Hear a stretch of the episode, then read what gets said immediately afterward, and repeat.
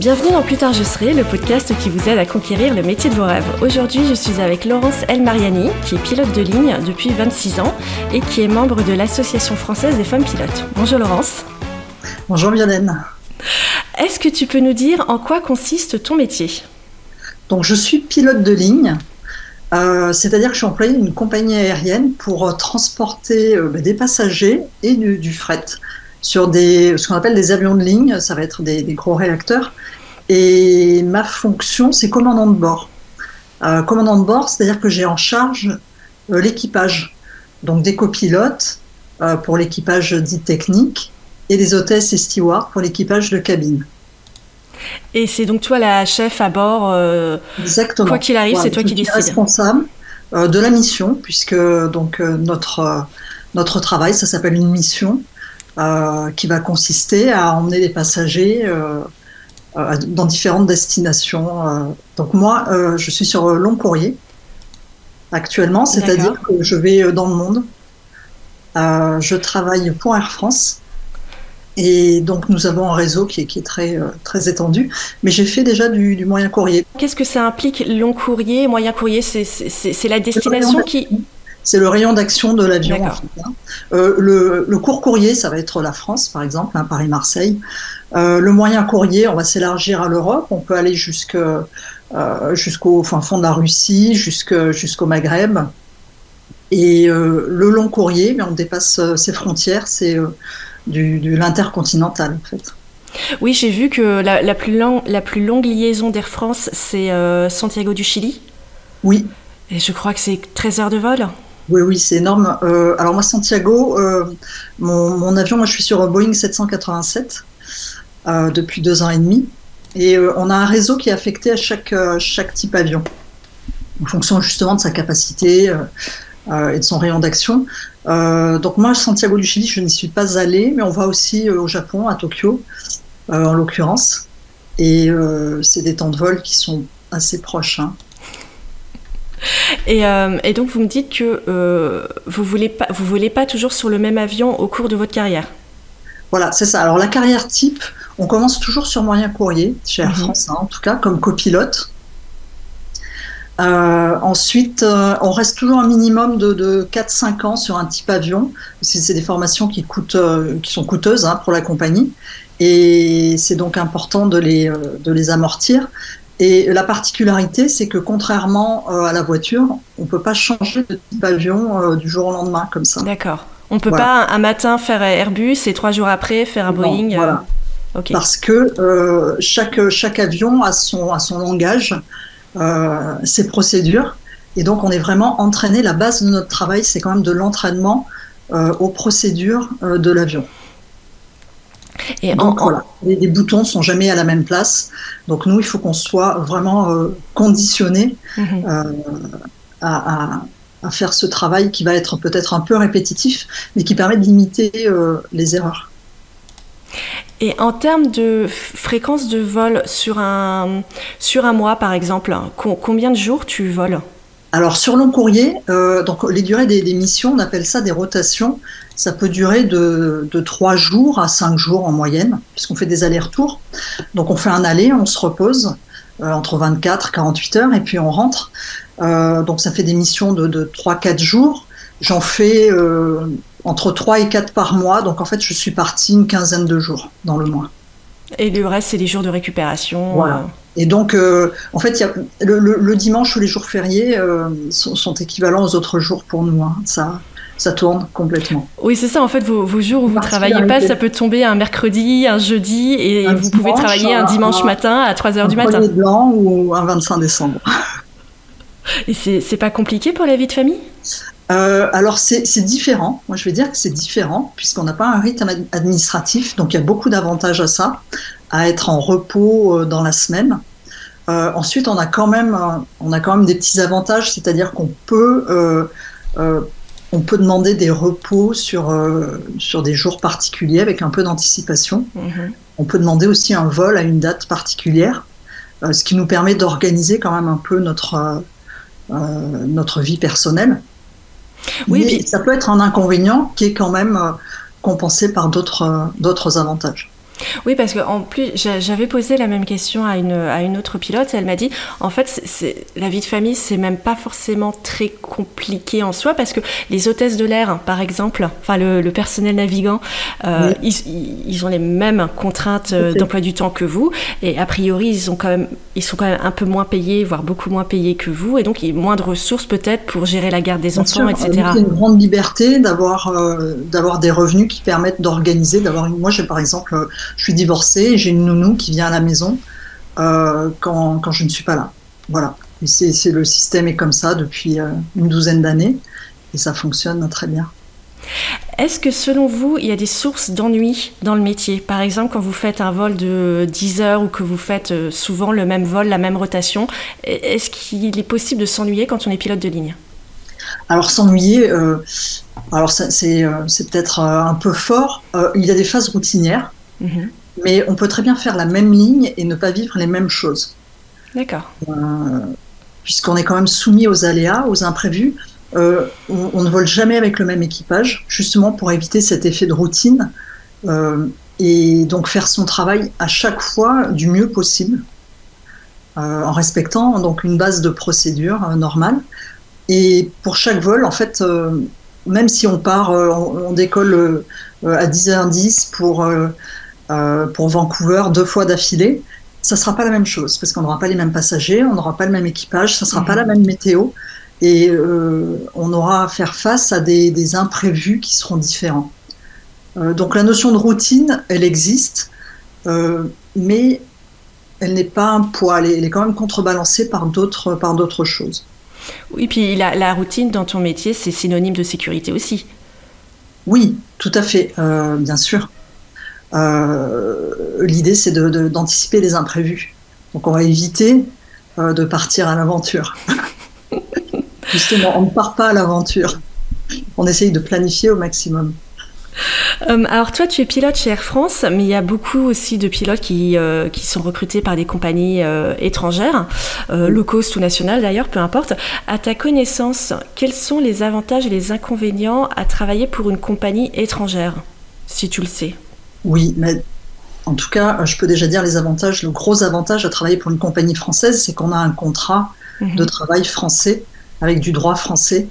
Et euh, je crois que c'est là qu'on mesure euh, à quel point on est bien protégé, euh, surtout après avoir fait face à des, crises telles que le Covid, par mhm. exemple, oui, c'est sûr. où on a gardé notre travail. Ce qui n'a pas été le cas dans des compagnies étrangères, euh, où les pilotes ont été euh, purement et simplement licenciés du jour au lendemain. Euh, donc ça a permis, nous, l'avantage, c'est qu'on a gardé notre travail, on a pu traverser cette phase avec sérénité et l'entreprise est prête pour la reprise. donc ça, je crois que c'est le principal avantage, en plus du fait de travailler dans son pays d'origine. On a des conditions de travail qui sont régies par, par, vraiment le droit du travail français qui est quand même très fort. Mmh, tout à fait. Euh, alors pour travailler, il faut avoir un certain diplôme, il faut une licence euh, ATPL pour être pilote de ligne. Mhm. Euh, alors il existe plusieurs voies pour obtenir cette licence. Il y a l'ENAC, il y a les cadets Air France, il y a les écoles de pilotage privé, il y a l'armée. Voilà, c'est toutes des voies différentes. J'ai fait des articles sur le site plus tard je serai pour détailler ces différentes voies. J'ai mis le lien dans la description. Mais toi, Laurence, quel a été ton cursus pour obtenir ta licence de pilote de ligne? Donc, moi, je suis passée par euh, ce qui s'appelle les cadets Air France hein, maintenant. Mhm. J'ai passé un recrutement, donc euh, Air France. Euh, moi, j'avais un niveau ingénieur. Mais on peut très bien passer le recrutement Bac plus 2.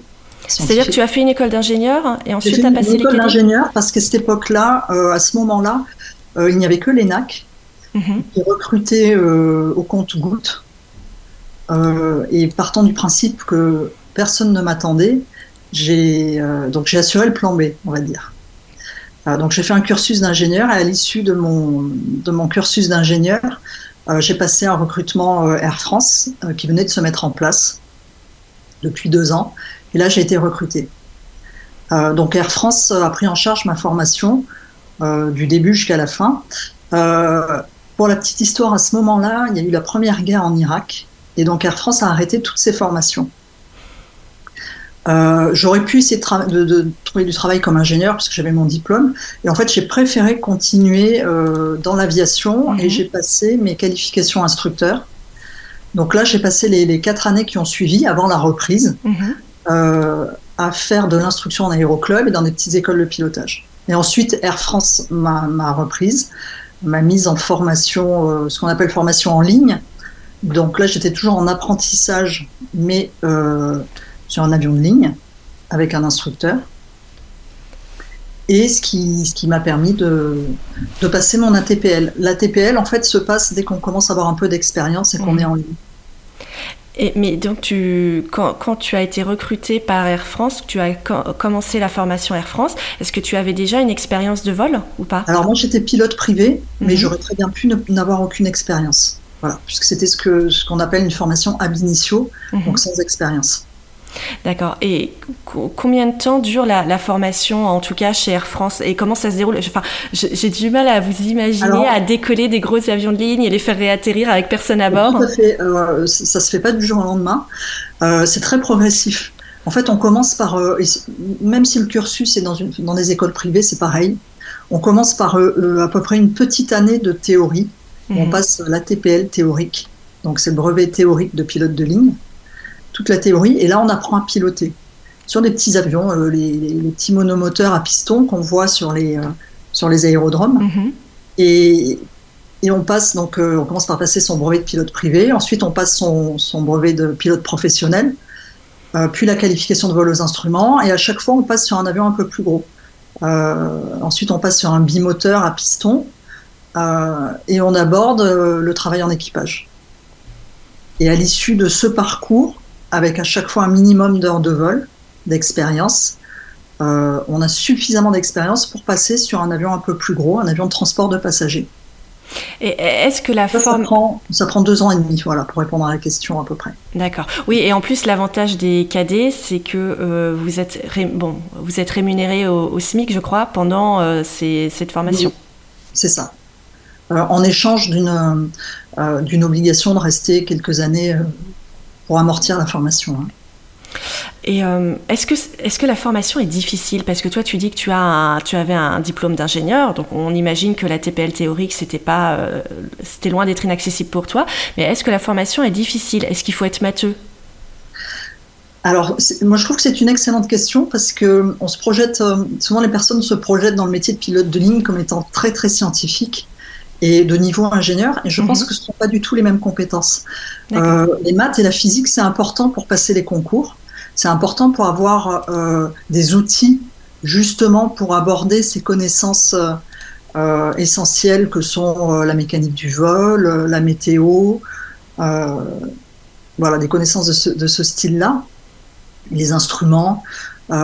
mais on n'a on pas besoin d'avoir un niveau ingénieur il faut avoir un bagage solide en maths mhm. physique. Euh, ensuite, les compétences du pilote, euh, ça va être très très varié. Il faut quand même avoir une compétence manuelle de pilotage, et ça, on ne le sait pas toujours. Euh, c'est-à-dire, c'est une bonne coordination, c'est ça? Voilà, de la coordination, de, la gestion des trajectoires, et ça, c'est quelque chose. Ça, je pense que ça peut peut-être se développer en faisant du sport, en faisant, en, en investissant un peu l'espace le spatial, mais euh, il y a un petit côté manuel. On ne peut pas être purement intellectuel. Euh, et ensuite, il y a tout un côté, ce qu'on appelle nous non technique. Ça va être d'être d'être bien organisé, d'être rigoureux, de savoir communiquer puisqu'on va travailler en équipage, de ne pas avoir un ego surdimensionné non plus. On n'est pas seul à bord, donc avoir être capable de prendre un peu de recul par rapport mhm. à soi-même. Euh, et ça, ça s'apprend aussi. Voilà. Donc, c'est des qualités qui sont euh, aussi essentielles. Euh, il, faut, il faut être capable de sortir du purement maths physique. Voilà. Et surtout, pas se mettre trop de pression à ce sujet. C'est important. C'est important aussi d'être, de pas négliger l'anglais. Mhm. parce que ça va être aussi un moyen de sélection. Il ne faut pas oublier ça. Hein. les places sont chères, donc toutes ces matières, ça va être des, euh, ça va permettre de, sélectionner aussi euh, euh, les meilleurs. Et Selon toi, est-ce qu'il y a des filières meilleures que d'autres pour obtenir la TPL On l'a dit, il y a l'ENAC, il y a les cadets, il y a les écoles privées, euh, il y a l'armée éventuellement bah, avant de se reconvertir dans le civil. Est-ce que pour toi, il y a des filières qui, qui forment mieux que d'autres? Alors, moi, je, suis assez, euh, je, suis contente d'avoir eu ce parcours parce que euh, mes, mes, parents n'ont rien déboursé pour ma formation. Voilà. Donc euh, pour moi, c'est fondamental. Mm. L'avantage aussi, c'est que Air France m'a recruté, m'a formé, et j'ai pas eu à me soucier d'être embauché dans une autre compagnie. Oui, parce que quand on rentre dans les cadets, on a l'assurance d'un emploi à la sortie. On n'est pas à l'abri euh, bah, d'une petite crise. Hein. On a vu que c'était cyclique, où effectivement tout peut s'arrêter. Euh, maintenant, il y a quand même beaucoup de choses qui sont mises en place pour que les stagiaires arrêtés soient repris une fois que une fois que, la reprise est là.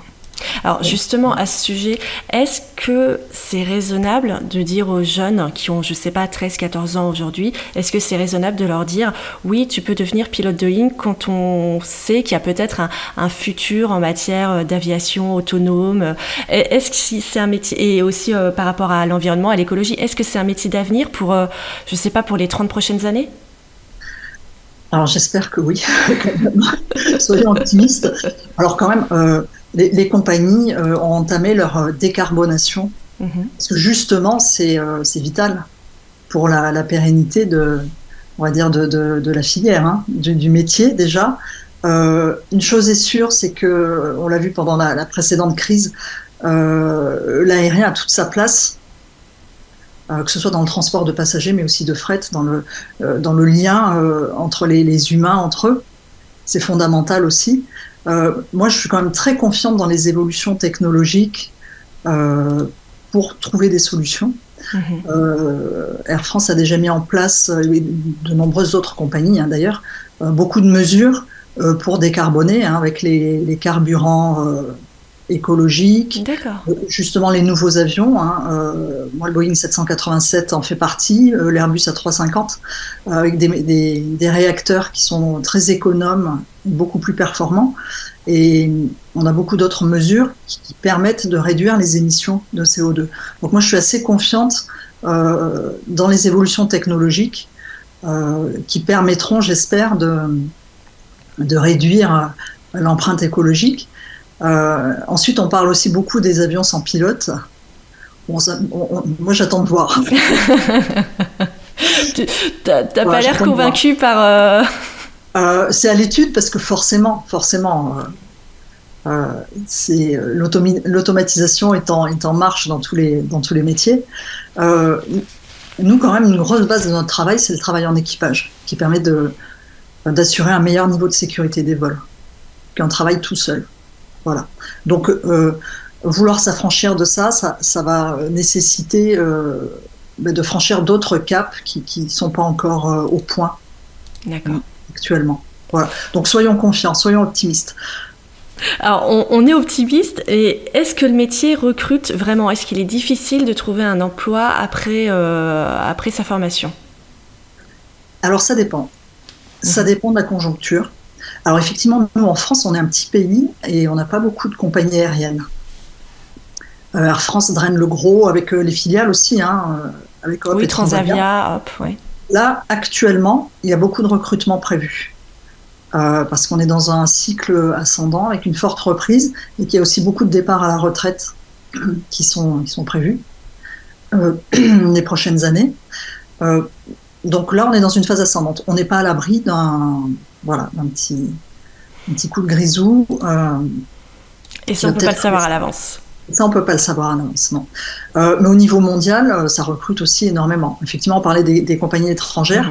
Mhm. c'est une possibilité pour les pilotes d'aller passer deux ans, trois ans dans une compagnie étrangère, le temps d'acquérir de l'expérience et d'être dans un cycle favorable en France. Est-ce que tu connais un petit peu la grille moyenne des salaires des pilotes de ligne en début et en fin de carrière? Alors, euh, nous, on a une particularité, c'est qu'on est payé à la tâche, on va dire.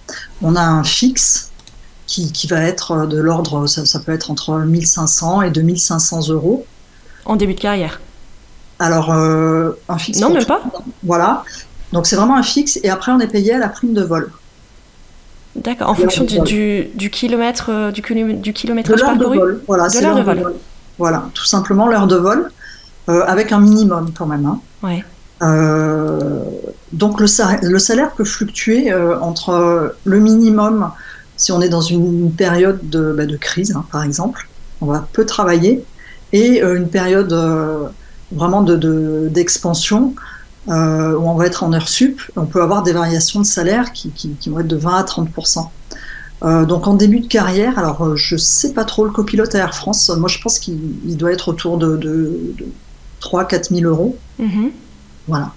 Et ensuite, en fin de carrière, ça dépend aussi sur quel avion on est.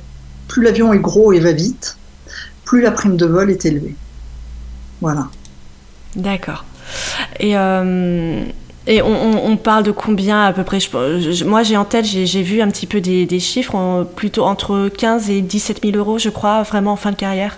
Alors, euh, moi qui suis, euh, on va dire, plus près de la fin que du début, euh, j'ai un net qui est mensuel, vraiment un net qui est de 12 000 euros à peu près. D'accord. Voilà, avant impôt. Et, et donc, on parle des euh, du, début et de la fin de carrière, mais entre-temps, est-ce qu'il y a, quelles sont les perspectives d'évolution pour un, jeune pilote? Tu dis on commence par copilote et ensuite on devient commandant de bord au bout de combien de temps? Alors on commence par copilote moyen courrier. Ensuite, on a la possibilité, quand on a fini d'amortir et avec son ancienneté, mhm. de passer euh, sur long courrier, donc de changer d'avion. Donc là déjà, ça fait une augmentation de salaire. Euh, on est tous sur une, liste une liste d'ancienneté en fait. Hein. Donc euh, notre progression, elle se fait à l'ancienneté. Ce qui est un côté très égalitaire aussi, on n'est pas affecté du tout par les maternités, par exemple. C'est important oui, C'est vrai, je n'avais pas pensé ça. Voilà. Euh, c'est-à-dire qu'on revient après une, grossesse, on revient, on reprend son rang et on continue sa progression. Et ça dure combien de temps à peu près le passage de... Oui, donc ça dépend de la liste. Voilà. Euh, pour passer commandant de bord, euh, ça va être entre 10 et 15 ans à peu près. D'accord. Voilà. Donc euh, une fois qu'on a l'ancienneté, on peut prétendre à passer commandant de bord et là on revient automatiquement sur moyen courrier, obligatoirement. Et le temps de recréer des mécanismes. voilà, c'est comme ça, c'est ça, ça, va être la progression. commandant de bord, moyen courrier. la différence du moyen courrier, c'est que les étapes sont plus courtes, mais on en fait beaucoup plus. Euh, donc c'est euh, c'est un travail qui est un peu différent. On est confronté à beaucoup de petits problèmes, euh, beaucoup plus de petits problèmes, ce qui permet de se former très très vite aussi. Oui, vu qu'il y a plus de rotation, il y a plus de décollage, plus d'atterrissage. Voilà. Le long courrier, c'est différent. Les problèmes sont différents, mais les cadences sont donc c'est un peu moins stressant puisque on n'a qu'une longue étape. Mhm. Et alors justement, c'est moins stressant, mais est-ce que le métier use physiquement? Jusqu'à quel âge on peut exercer ce métier physiquement dans de bonnes conditions? Alors, euh, nous, la réglementation euh, nous permet de travailler jusqu'à 60 ans, et puis après, de façon dérogatoire, jusqu'à 65 ans. D'accord. Puisqu'on a une visite médicale tous les ans, et après 60 ans, on a une visite médicale tous les 6 mois. Voilà. Donc, euh, dans la théorie, on peut travailler jusqu'à 65 ans si on est en bonne santé. Et dans la pratique, le fait de, cumuler euh, les vols Effectivement, on a du travail, on, a du, on, est en horaire euh, décalé. Euh, sur long courrier, on va avoir du travail de nuit. donc moi, je dirais que ça se gère. Hein. Ça, demande une certaine hygiène de vie mm-hmm. pour justement gérer un petit peu sa fatigue, son alimentation, faire du sport. Alors c'est des choses qui paraissent ça paraît un peu normal, mais euh, je pense que c'est important d'en prendre soin. Si justement on ne veut pas trop subir les effets euh, des décalages horaires, des, des nuits en vol, etc. Oui, il faut s'entretenir. Oui. Et euh, tu parlais de la visite médicale. La visite médicale, est-ce qu'elle est...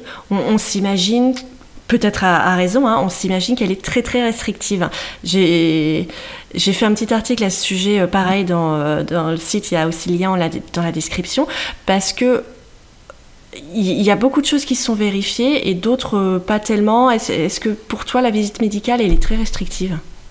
Alors, moi, je trouve qu'au fil, au fil des temps, ça s'est allégé parce que justement, le, recul sur le, sur le suivi des, des pilotes montre que voilà, on n'est pas soumis à plus de pathologies que ça. la première visite, la visite à l'embauche, est, assez poussée. Mhm. pour essayer de détecter d'éventuelles pathologies qui pourraient, qui pourraient empêcher le pilote d'exercer ses fonctions. et sinon, après, les visites de renouvellement sont assez classiques, c'est-à-dire que oui, on peut avoir des lunettes, on a forcément l'audition qui diminue euh, euh, avec l'âge et puis euh, avec le bruit ambiant. ce qu'il faut, c'est de pas avoir de pathologie, que ce soit cardiaque ou autre. Donc finalement, c'est pas si poussé que ça. Oui, puis j'en ai discuté avec d'autres pilotes. En cas de doute, il est possible de passer, en la payant évidemment, il est possible de passer une visite d'admission préventive avant de s'engager dans une formation c'est vrai que plus jeune, euh, cette, cette visite médicale euh, représentait un certain stress parce qu'on mhm. avait l'impression que notre, notre activité était suspendue à, un coup de tampon. Euh, finalement, avec le recul, on n'a pas trop de prise là-dessus, mis à part avoir une hygiène de vie quand même raisonnable. Hein. mais finalement, c'est pas, pas si terrible que ça. Alors, est-ce qu'il a une. Alors, déjà, est-ce qu'il y a beaucoup de pilotes qui quittent le métier avant la fin de la carrière, avant 60-65 ans? Et si oui, est-ce qu'il y a une raison générique qui pousse un petit peu les, gens à abandonner le métier euh, La pénibilité ou. Euh? Euh, alors dans mon entourage, j'en connais peu. Alors régulièrement, quand il y a des, petites crises, l'entreprise propose des, plans de départ volontaires qui touchent plutôt ceux qui sont en fin de carrière qui, ont, euh, qui peuvent prendre leur retraite euh, sans avoir de problème mhm. financiers. Euh, je ne pense pas qu'il y ait de raison générique. Voilà. à la marge, on peut retrouver des personnes qui, qui changent de projet professionnel, mhm. mais je, je n'en connais pas qui, qui partent avant, avant 55 en moyenne, hein, 55 ans, 60 ans. D'accord. Oui, et puis comme tu dis, c'est pour des raisons très personnelles et pas forcément quelque chose de partagé euh, par la profession. Euh, on fait quand même euh, majoritairement un métier passion. et je pense que c'est plus dur de décrocher que de continuer en fait. alors métier passion certes, mais pas pour tout le monde parce que en France, toi quand tu as commencé à travailler, il y avait que 5% de femmes pilotes de ligne. Aujourd'hui, on est à 9%. Petite progression. Euh, comment tu expliques ce, faible taux d'effectifs féminins? Est-ce que les femmes sont moins douées pour voler? Est-ce qu'il y a une raison pratique? Alors, euh, c'est pas, pas du tout un métier genré. Hein. C'est-à-dire que hommes et femmes ont absolument les mêmes aptitudes. C'est euh, ça, je, je, le répète, j'arrêterai pas de le répéter. Euh, donc après, c'est effectivement l'envie d'y aller. Et là, on en revient à ce que tu disais au début, euh, c'est qu'il y a une symbolique, une forte symbolique masculine. Euh, les rôles modèles sont masculins. On a toujours parlé de Mermoz, Top Gun.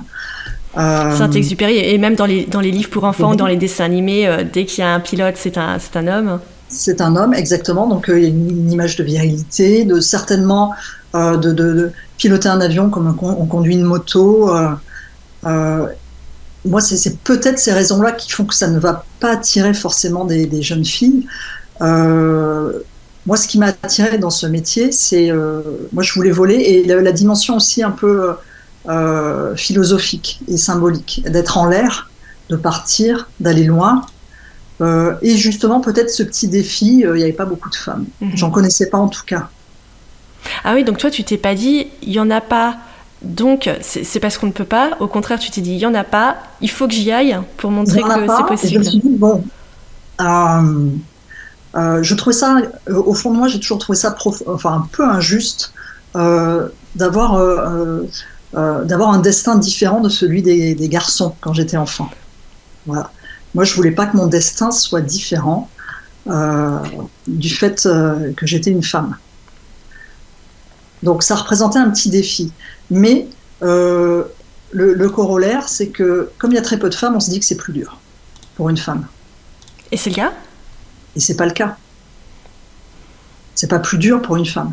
Simplement, comme il y a peu de femmes, on intègre très tôt l'idée que ça va être plus dur pour nous. D'accord. ça, il faut vraiment. Donc, il va falloir travailler plus, il va falloir s'accrocher plus, euh, il va falloir se battre. enfoncer des portes. sur le dernier recrutement en cadet, la proportion de, jeunes filles qui s'est présentée était de, 13% par rapport aux garçons. Ce qui est peu déjà, c'est-à-dire qu'il y en a déjà pas beaucoup qui se présentent. Et la proportion de jeunes filles qui a été acceptée, qui a été reçue, était de 13%. Donc il y a eu exactement ah, le même taux. Voilà, et je pense que c'est important de le dire. C'est-à-dire qu'il faut y aller. Il n'y a pas moins de chances euh, pour les jeunes femmes que pour les garçons. Oui, comme euh, tu le dis, c'est pas plus dur, c'est. C'est pas plus dur. Par contre, on intègre cette idée, comme on voit que des hommes, et c'est pareil dans tous les métiers. Euh, les codes sont masculins. on, on, intègre cette idée que ça va être plus difficile. Euh, les choses changent. Il y a quand même de plus en plus de jeunes filles, euh, dans les de jeunes femmes dans les cockpits. Donc les choses changent. C'est-à-dire que les hommes s'habituent à travailler avec des femmes quand même. Et, les passagers, comment réagissent les passagers quand ils voient que c'est une femme dans le cockpit? Là aussi, c'est intemporel. À, à, travers les décennies, c'est toujours Ah, c'est vous le pilote? C'est toujours la petite surprise.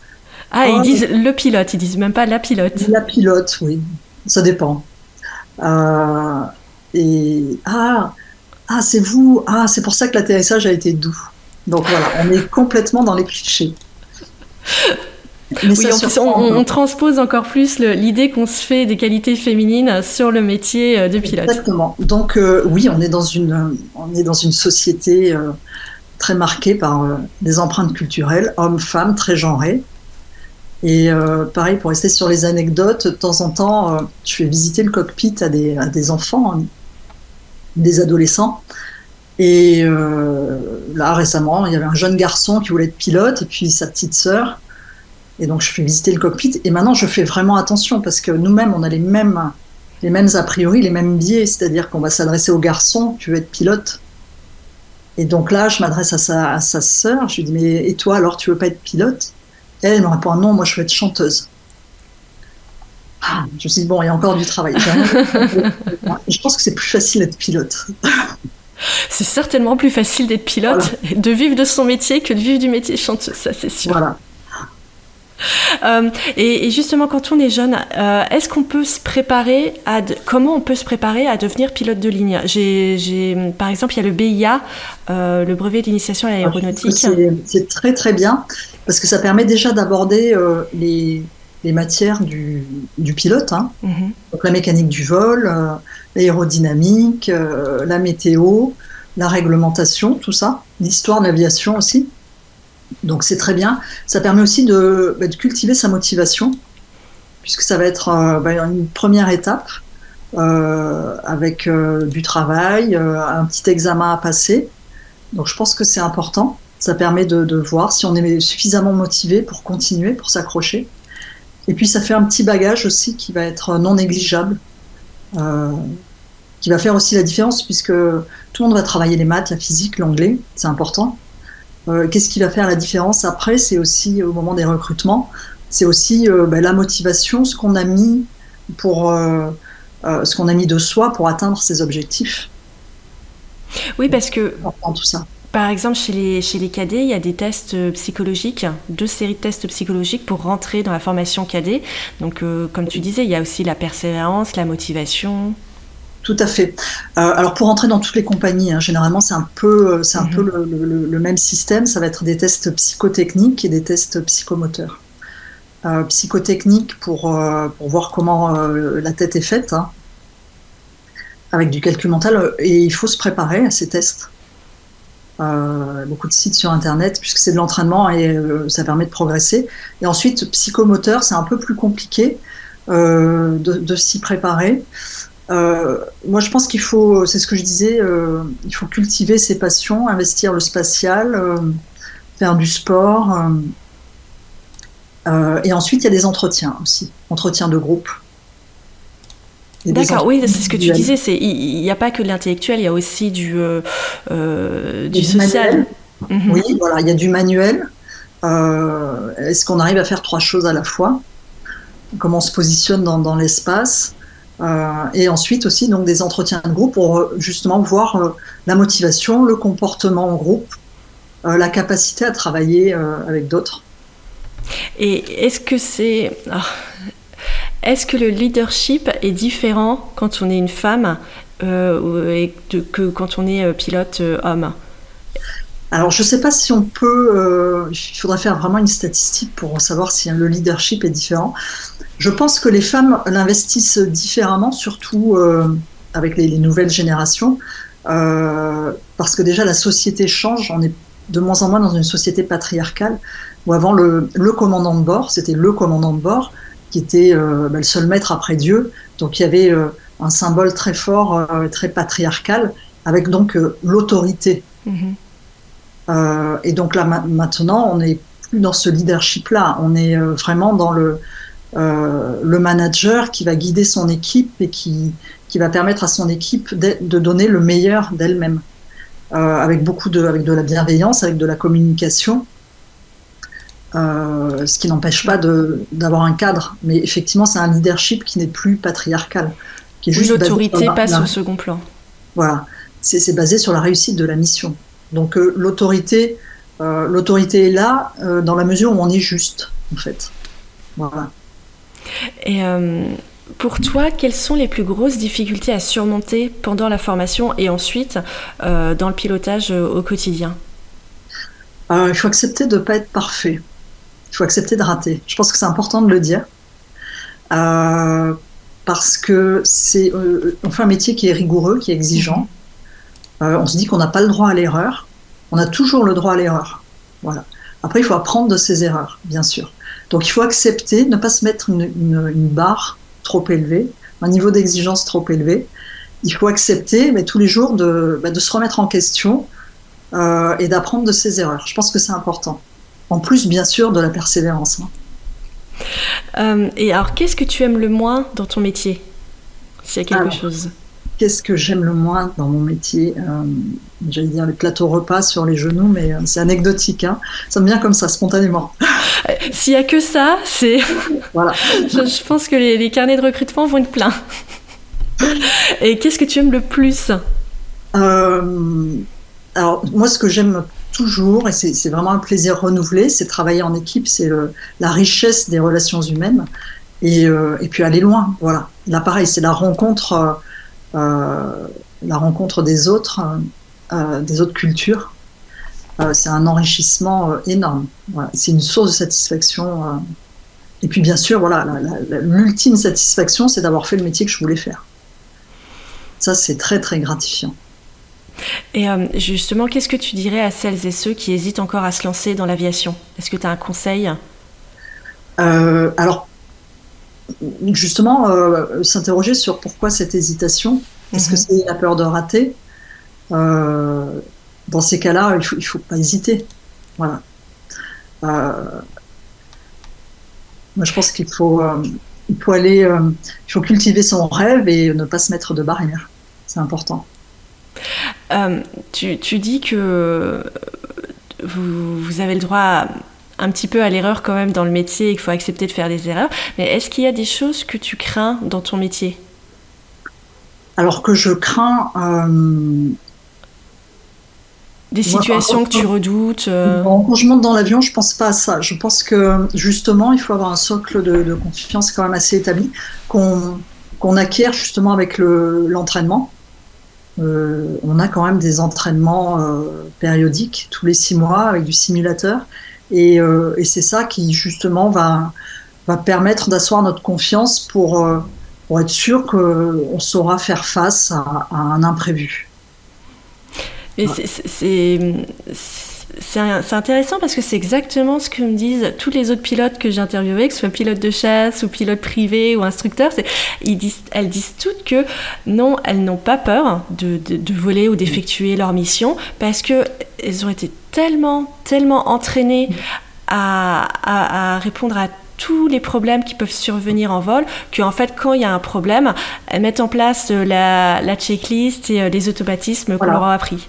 C'est ça, c'est important. Euh, c'est important, important d'avoir confiance dans sa formation et son expérience. Et ensuite, on n'est on pas tout seul. Enfin, moi, dans, en ce qui me concerne, on est en équipage. Mhm. Donc, c'est pour ça que ce travail en équipage aussi est fondamental. Euh, est-ce que euh, il y a une chose en particulier que ton métier t'a apporté, que t'as le plus apporté? Donc voilà, oui, toujours cette, cette connaissance de, de, soi déjà au fil du temps. Moi, j'arrête pas d'apprendre. J'ai beaucoup de curiosité et, et, même au quotidien, j'arrive toujours à, à, trouver beaucoup d'intérêt à ce que je fais. Et comme je le disais euh, tout à l'heure, c'est vraiment la richesse des relations humaines. ça, c'est très important. Euh, tu es membre de l'Association française des femmes pilotes. Euh, est-ce que tu peux nous parler un petit peu plus de cette association? Alors, l'association, justement, essaye de fédérer toutes les femmes qui volent. Ça peut être des pilotes privés, des pilotes professionnels qui volent en ballon, en ULM, en avion. avec par l'intermédiaire déjà de réseaux sociaux. Hein, on peut communiquer entre nous. Des petits événements qui sont, euh, qui sont organisés, comme des meetings, euh, des rencontres, euh, beaucoup d'informations. Il y a une commission histoire, justement, qui remet à l'honneur des aviatrices qui n'ont pas eu leur place. leur place méritée. Je pense en particulier à Adrienne Bolland, que j'aime beaucoup, oui, je, crois que j'ai vu que tu, avais fait tu as fait partie du vol 100% euh, féminin pour le centenaire. C'est ça. Donc Adrienne Bolland, voilà, c'est euh, euh, c'est une jeune femme qui, qui a un symbole très contemporain. Est-ce que tu peux... Justement, elle n'est pas connue. Est-ce que tu peux expliquer un petit peu Adrienne Bolland, elle était, elle était issue d'une famille un peu artiste. Et puis, en fait, à la mort de, de son père, elle avait une vingtaine d'années. donc, c'était en 1920 à peu près. Euh, elle n'avait comme option que euh, soit se marier comme sa sœur, pour se caser hein, en fait, soit travailler. Et euh, bah là, elle s'est dit, bah, je, vais, je vais essayer d'être pilote. Moi, ça me plaît. et elle a passé son brevet. Donc à l'époque, c'était assez rocambolesque. Hein, et elle a réussi à se faire embaucher par l'aviateur, enfin le constructeur d'avion Caudron, comme pilote démonstratrice, on va dire. Mm-hmm. Et euh, là, pour faire vendre ces avions, il fallait faire des battre des records, faire des, des loopings, des, des, exhibitions, des tas de choses. Et euh, donc Adrienne Bolland euh, s'est lancée là-dedans. Et ensuite, elle est partie en Argentine avec comme, comme défi de traverser la cordillère des Andes à l'endroit le plus élevé, en fait. Personne n'avait encore réussi. Ce qu'elle a fait un 1er avril et, Et, j'ai lu que l'ambassadeur de France, qui ne croyait tellement pas à la réussite de cette mission, de cette traversée euh, de la Cordillère des Andes, il s'était même pas déplacé à l'arrivée parce qu'il était persuadé que de toute façon. Euh, euh, voilà, Mendoza, Santiago du Chili. Et à Santiago du Chili, bon, elle était attendue, acclamée, c'était absolument extraordinaire. Et effectivement, à l'ambassade de France, ils ont cru à un poisson d'avril, parce que c'était le 1er avril. Euh, et je crois qu'il y a d'autres initiatives aussi de l'Association euh, française des femmes pilotes. Je crois que vous, vous, avez des bourses aussi pour permettre aux jeunes filles. Tout à fait. Il y a des bourses de pilotage. Euh, il y a plusieurs niveaux de bourses. Hein. Soit des bourses pour permettre aux jeunes femmes de, de, de, financer un, petit morceau de leur formation de pilote ou un, un, morceau de, formation professionnelle. Donc effectivement, il y a des bourses régulièrement. Euh, qui permettent de bah, donner un petit coup de pouce. Et euh, là, on a mis en place aussi, euh, on a fait un premier petit stage de, préparation sélection pilote cadet. voilà, on en a fait un en novembre. On va essayer de, réitérer l'édition sous l'angle justement motivation, connaissance de soi. Voilà, donc c'est, moi je trouve ça passionnant parce que ça permet de rencontrer des, jeunes femmes qui sont très très motivées et qui, euh, qui doivent se lancer un peu dans l'inconnu. Oui, oui, parce que comme tu dis, il n'y a pas énormément de modèles euh, auxquels on peut se raccrocher ou de connaissances à qui demander, poser des questions sur le pilotage quand on est une femme. Voilà, ça permet de, leur montrer que c'est possible et puis justement essayer de, de, travailler un peu sur ces petits freins là qui, qui, empêche peut-être d'accéder euh, à, ses rêves. Euh, on en a fini. Est-ce que tu as quelque chose à rajouter en particulier, euh, un message ou... ou, ou une question que j'ai pas pensé à poser? Euh, là, je vois pas. Moi, je, suis très content d'avoir pu parler de mon parcours parce que justement, si ça peut donner des petites idées, ça sera, ça sera ça de gagner. Ah bah oui, oui, j'espère. Il faut, faut passer au-dessus des 9% de, de, femmes pilotes.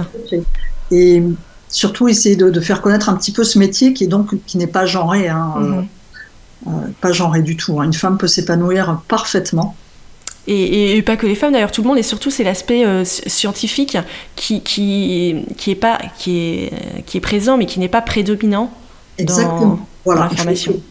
Il faut, les matières scientifiques, ça, va être juste un, un, outil euh, et puis une première marche pour accéder euh, à la suite, mais c'est pas une fin en soi du tout. Ça doit pas être une barrière. Eh ben super. écoute Laurence, on en a terminé. Merci beaucoup. Merci beaucoup, Violaine.